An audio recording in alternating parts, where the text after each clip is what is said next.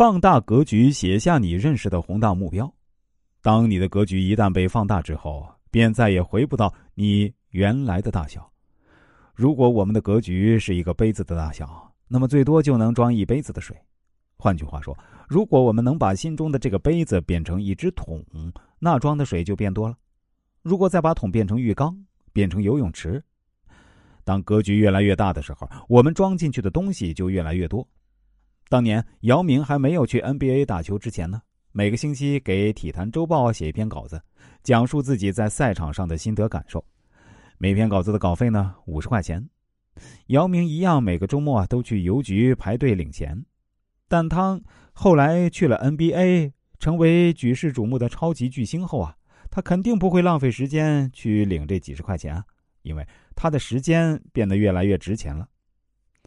我们在列目标之前啊，还有一个重要的工作要做，那就是放大你的格局。世界畅销书《心灵鸡汤》的作者马克·汉森说：“唯有不可思议的目标，才能产生不可思议的结果。”马克·汉森还说过：“小心写下你的目标，因为他一不小心，马上就会实现了。”目标一定要写下来，因为写下来的目标就会产生神奇的力量。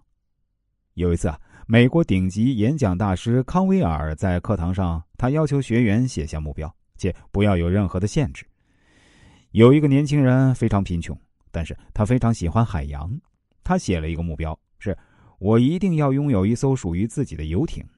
写完之后啊，他自己都觉得很好笑。这个目标怎么实现呢？那就是一辈子也实现不了啊。他一回去就跟女朋友讲这事儿，女朋友也取笑他说：“如果你有游艇，带我到海上开一开。”一个礼拜之后呢，他突然蹦出一个亲戚，那个亲戚非常富有，就快死了，临终前啊说要送给他一艘游艇。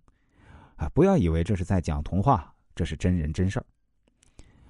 股神巴菲特说：“全世界最厉害的力量呢，叫做想象力；但最恐怖的力量叫复利。复利啊！”可以让你的钱越变越多，多到你无法想象的地步。假设要完成伟大的目标，往往需要投入的金钱也就很大。所以，很多人之所以不敢设定非常巨大的目标，是因为自己没钱。